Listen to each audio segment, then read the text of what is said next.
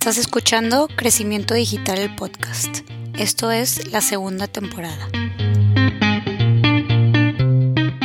Pues sí, mira, este, a ver, como una, como una introducción, yo creo que, que, pues sí, tiene que ver el tema del COVID un poco, porque ahorita los vendedores en el B2B, pues necesitas una fuerza de ventas que tradicionalmente es una fuerza de ventas que anda en la calle, vamos a decir, ¿no?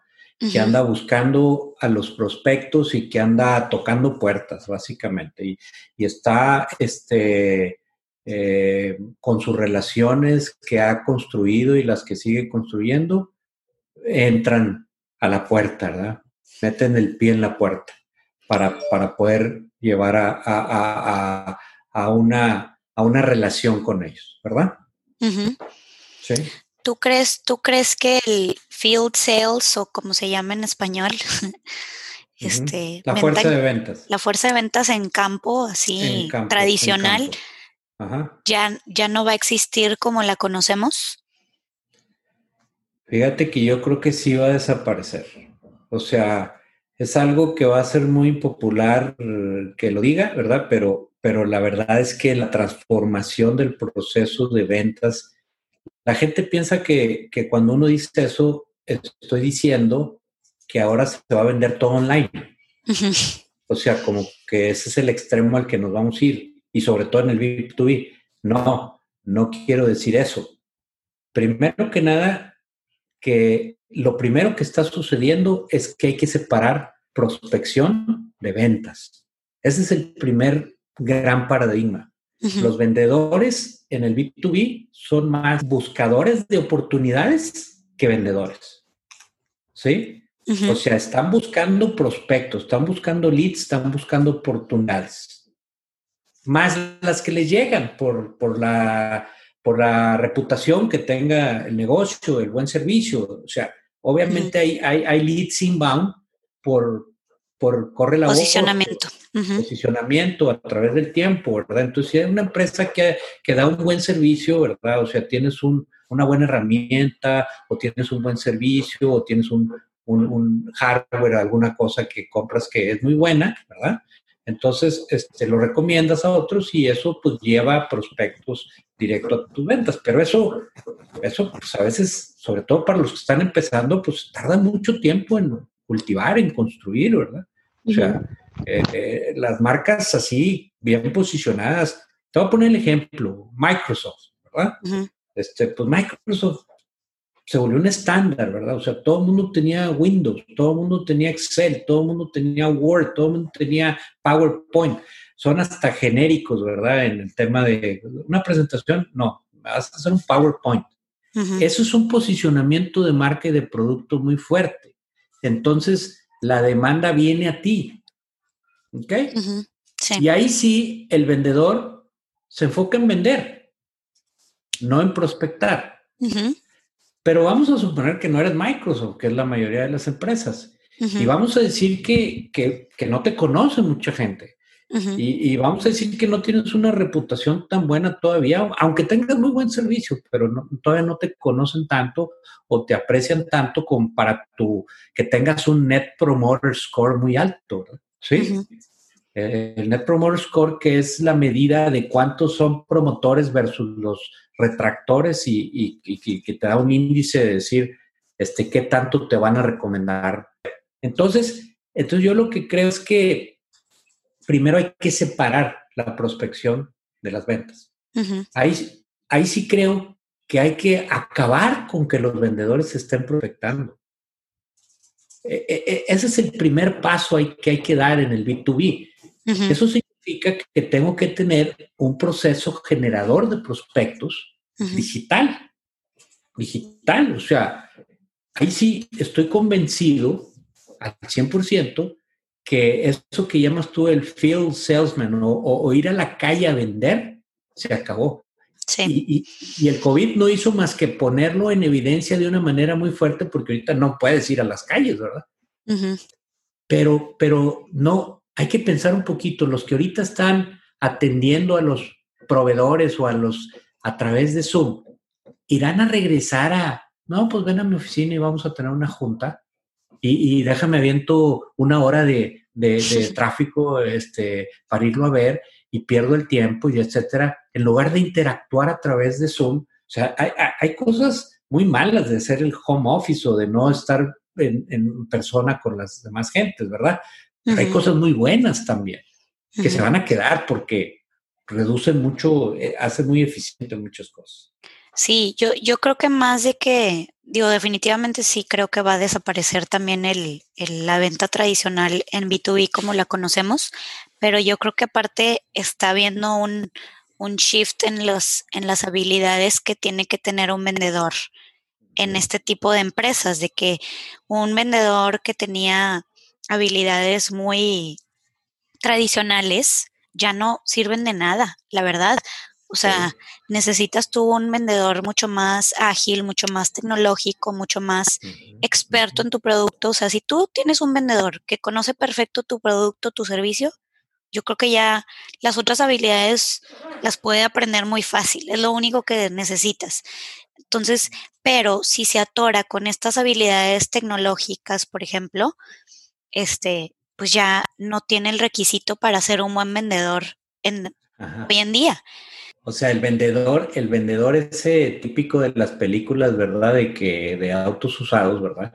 De que este, su capacidad de disuadirte, de convencerte de comprar algo que no es lo que debes de comprar aparte, ¿verdad? O sea, el que es un mago para vender, no es que es muy buen vendedor porque te vende lo que no debes de comprar. Para mí eso no es un buen vendedor, ¿verdad? Hoy en día ya no es un buen vendedor. Entonces, este, las capacidades, como tú dices, fíjate, el paradigma de pensar que la transformación digital es tener herramientas digitales. Por ejemplo, vamos a hablar del proceso de ventas Salesforce, ¿verdad? Es la herramienta que domina el mercado en CRMs en el mercado, ¿sí? Es la herramienta más completa, más robusta, es buenísima, extraordinaria herramienta. Pero la transformación digital no está en comprar Salesforce. La transformación digital está en que los vendedores usen Salesforce. Y sobre todo que entiendan que el proceso de ventas no es de una persona, tampoco así como el proceso de compra no es de una persona en el B2B.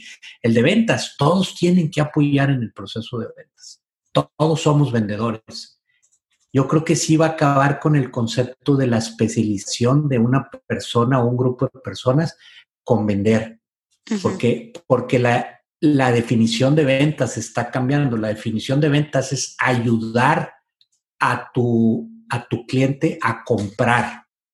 En lugar, yo uso mucho la frase esa que, que, que, alguna vez aprendí en Hotspot, ¿verdad? A todos, a nadie nos gusta que nos vendan, pero a todos nos gusta comprar. o sea, a, a, todos nos gusta el shopping, pero en el momento que llegas a la tienda y te aborda un vendedor, le sacas la vuelta y dices, espérame, no te necesito, no, no me molestes, déjame que yo viva la experiencia de comprar como yo creo. Y si te necesito, te pregunto. Y tú me resuelvas, no me vendas, no me vendas, por favor. Contesta mis inquietudes y dime si es necesario. No, esto no es para usted. Esto no te conviene. Sí. Vender, vender, vender es, es como, como maléfico. Sí. Y también el marketing así está definido una frase también bien, bien padre que me gusta mucho a mí es que marketing debería de ser información para tomar decisiones racionales. Y lo que realmente es marketing es información para tomar decisiones irracionales. sí, ya lo habías dicho en un episodio. Ah, ya lo repetí otra vez, ching. Bueno, de modo. no importa las, las, las, habilidades se tienen que repartir mejor ahora. Yo no creo que hay que concentrar todas las habilidades en una sola persona, sino que ahora la gente que inclusive no está en ventas debe de participar en ventas. Entonces eso, eso te define que en ventas en sí mismo, el, el trabajo de ventas tiene mucho que ver con que le llegue la propuesta a tiempo, tiene mucho que ver con atenderlo bien, con darle respuesta a todas sus preguntas, aunque tú no seas el que sepas la respuesta y tengas que acudir a otro para que te ayude y te, y te, y te diga, oye, pues esto yo creo que es así y es así, ¿verdad? O sea... Yo creo que aparte mucha, o sea, mucha de la de las ventas y de, del éxito de una empresa recae en, esa habilidad de una persona y pones tu confianza completamente en ellos, en que están haciendo bien las cosas, si saben eh, educar a tu consumidor sobre tu producto, si saben cómo responderle las preguntas. No tienes idea ni qué tipo de preguntas te están haciendo, ni, ni qué tipo de negociaciones están buscando hacer y a lo mejor ellos solo lo están viendo desde su beneficio individual y no como el de la empresa. Entonces, ¿por qué no están aprovechando mejor las herramientas digitales para integrar todo ese proceso a, pues, documentar todo ese seguimiento, todas las conversaciones. Sí, y, entonces las habilidades, digamos que, que, creo que sí están cambiando definitivamente. Creo que el vendedor moderno que no está yendo a la calle tanto para, para traer prospectos, que hay un, hay un, digamos que hay un motor de generador de, de, prospectos y de oportunidades Este tiene que tener mucha, mucha habilidad de administrar muchas cosas que parecen ser oportunidades y que las tiene que descartar. Tiene que saber filtrar y calificar los prospectos para enfocar su tiempo de una mejor manera.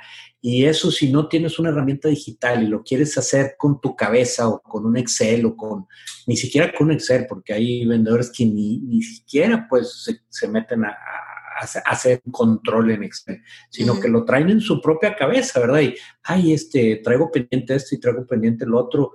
Es muy difícil porque, porque cuando generas, muchas veces ocurre, nos ocurre a nosotros que vamos con un cliente y que le generamos una cantidad de leads que no los atienden los vendedores porque se abruman. Prefieren tener poquitos, irlos a buscar ellos, porque piensan que son de mejor calidad porque ellos los buscaron. Es una primera cosa y, no es cierto, no necesariamente.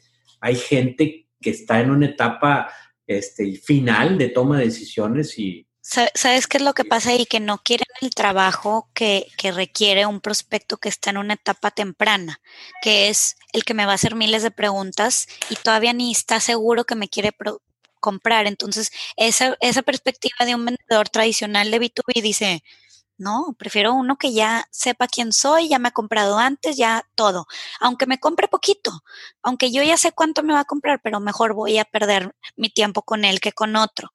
Entonces, por eso esa, ese cambio de paradigma del vendedor es lo que yo creo que ya tiene que cambiar, a que tu vendedor tiene que estar dispuesto y, y, y es, es, lo mismo que hablamos en el, en el episodio anterior de, de la abundancia, de, de entre más personas te estén haciendo preguntas y tu capacidad de poder responderle a todas, tu administración de la abundancia es lo que te va a llevar a una mejor... Bueno ahí es, ahí es precisamente donde creo que el vendedor no se da cuenta, sí, pero, pero no tiene que involucrarse porque para eso tenemos el marketing automation.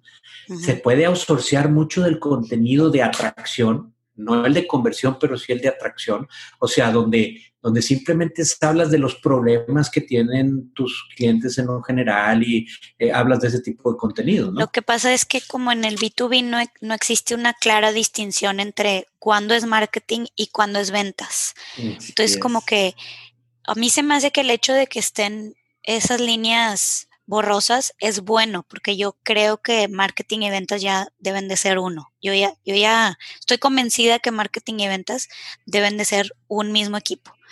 Uno enfocado en la prospección y uno enfocado en los cierres. Sí, definitivamente. Pero, trabajando juntos, ¿verdad? O sea, en un loop cerrado y de retroalimentación. Sí, o sea, como en un equipo de marketing, pues hay diferentes áreas y hay diferentes este, habilidades y puestos y todo. Lo mismo sería si integras marketing y ventas, pues uno está enfocado en una cosa y otro en otro. Pero el hecho de que esté borrosa esa parte hace que, que que no entiendas bien en qué punto entra ventas y en qué punto sale marketing y qué tiene que hacer marketing para luego ya hacer ese handoff o esa transferencia de ya está listo este prospecto para ti.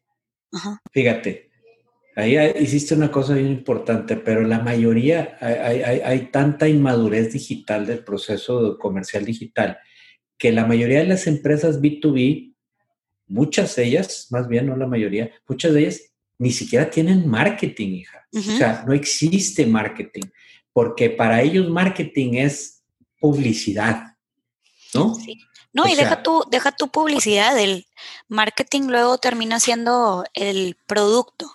O sea, de que ni, ni, siquiera lo, lo, Que vean tu producto. Sí, o sea, ni siquiera lo hacen alrededor del consumidor, lo hacen alrededor de su marca. Sí. O sea, y su producto. Y de, y de su oferta, exacto. Uh -huh. Entonces, es, eso es el primer paso, ¿verdad? Vamos a decir, separando esto de prospección y ventas, es decir, ok, como B2B, este, hay, hay ahorita muchas herramientas y muchas metodologías y procesos de negocio que puedes implementar para que todos los días llegues en la mañana a tu escritorio como vendedor y tengas una lista de nuevos prospectos que llegaron, que llegaron, fíjate lo padre, que llegaron y se registraron y te dijeron, me interesa lo que, este, hablar con alguien, ¿verdad? Entonces, eso se puede automatizar pensaría yo que hasta, es más, ya no tarda en entrar mucho la inteligencia artificial para hacer eso de manera mucho más fácil, inclusive construir contenido, ¿sí? Sin intervención de personas, fíjate lo que te digo, donde detecta, a ver, ¿qué están buscando en Google? ¿Cuáles son las conversaciones más importantes alrededor de la industria logística, por ponerte algo? Ah, ok, estas son las conversaciones. Y te sugiera temas, y te sugiera palabras claves, y te sugiera búsquedas, y te, que ya existe. Y nosotros usamos herramientas que hacen eso. SEMrush, por ejemplo, ¿verdad? Uh -huh. Entonces te da una guía de dónde, por dónde, por dónde debes atacar esto, ¿verdad? Sí, y yo creo que, bueno, la, la, el principal beneficio que no están viendo las industrias tipo B2B es que no solo abarcan el poder tener mejor relación con sus, este, sus prospectos, sus clientes, sino uh -huh. con su consumidor final para todo aquel que es B2B2C. O sea, conoces, tienes lo mejor de los dos mundos. Estás matando a un pájaro, este, a dos pájaros de un tiro, donde el, el tener una presencia digital te da ese canal de comunicación directa con tu consumidor para entender lo que él quiere, para poder darle un mejor servicio a tu cliente, que es el distribuidor en este caso. Entonces, sí, sí. ¿cómo están desaprovechando eso? O sea, y, y, dejas de tener tu presencia digital para poder conocer a los dos, que te va a beneficiar a ti a final de cuentas. Yo no entiendo por qué las empresas hacen un lado de su mundo y es el principal problema que tú dijiste al principio, que es, creen que tener presencia digital significa activar su canal de e-commerce, uh -huh. cuando para nada va por ahí, ¿verdad? O sea, no significa vamos a dejar a un lado a nuestros distribuidores, que ese es otro tema del que quiero hablar, sino pues vamos a conocer mejor lo que quiera nuestro consumidor para darle mejor servicio a nuestros eh, a nuestros distribuidores y poder hacer toda esa parte de producción y, y generación de, de, una base de datos de nuestros prospectos que van a vender nuestros productos sí. en los canales digitales. Ahora déjame, déjame de una cosa que es un dilema también muchas empresas de, de cómo se definen ellos. ¿Tú eres B2B o eres B2C? Uh -huh. Y fíjate, te voy a poner un ejemplo muy claro. Vamos a ir a una empresa que hace pisos por poner un ejemplo, ¿ok? Este, y dice, no, yo soy un B2B. Ah, caray, ¿por qué? Pues es que todos mis clientes son, son dealers, son distribuidores. Uh -huh. O sea, que venden los pisos. Yo no le vendo a un consumidor, yo le vendo, no, no eres un B2B, uh -huh. eres un B2B2C. O sea, tu producto lo haces para un consumidor. Uh -huh. El que es un B2B es el que el producto que hace ellos lo consume otra empresa, uh -huh. no lo revende. O sea, uh -huh. por ejemplo. Como nosotros. Uh -huh. Como nosotros, ¿verdad? Nosotros este, que damos servicio de, de, asesoría y estrategia de marketing digital, por decirte algo. O sea, nosotros no es un producto que vendemos para que otros lo revendan a alguien, ¿no? O sea, sino que nuestro cliente es una empresa. Lo van a usar para ellos, para ellos él es el que consume, pues, ¿verdad? Entonces, algunas empresas se consideran B2B porque no le venden al consumidor. Uh -huh. Y eso no es lo que define que seas un B2B o un B2C. Segundo, estas empresas, ahí entramos en ese tema que dijiste, estas empresas este, no conocen a su consumidor, pero su producto lo hacen para un consumidor.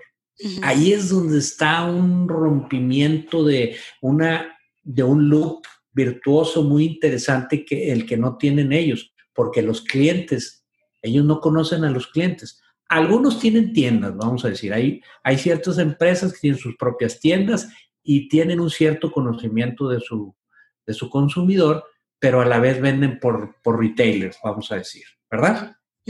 Entonces yo puedo poner mis sucursales de tiendas para vender al consumidor y aparte le vendo a través de Home Depot, por decirte, ¿no? Entonces, pero muchas veces la mayoría de sus ventas son a través de esos grandes distribuidores, ¿verdad?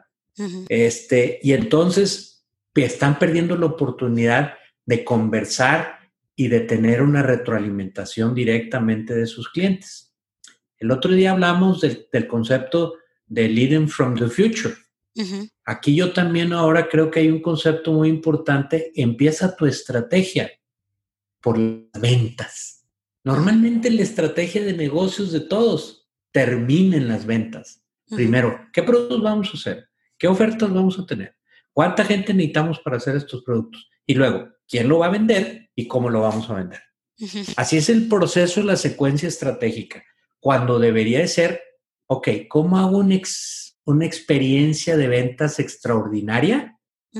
Y luego me voy para atrás, ¿verdad? A ver qué necesito y me voy más para atrás a ver qué productos tengo que hacer. Oye, deja, tú, no te fuiste tan atrás. ¿Qué necesitan mis consumidores? para yo crear ese producto. O sea, ni siquiera saben qué productos crear para poder atacar a una necesidad, a un pain point que tienen sus consumidores. Ellos asumen porque voltean a ver al otro lo que está haciendo, porque las tendencias dicen esto en lugar de, pues, ¿qué está diciendo tu consumidor? ¿Y por qué tu, tu distribuidor conoce mejor lo que él quiere? O sea, porque él tiene el poder y no tú. Eso es lo que yo no entiendo, porque, porque desaprovechan el ellos ser el conocedor, el experto y el que mejor conoce al consumidor. Para ellos llegar con su distribuidor y decirle, es que esto quiere mi consumidor. Si, si te gusta, si no, pues no te van a comprar, ¿verdad? Pero, pero todavía me iría más allá. ¿eh?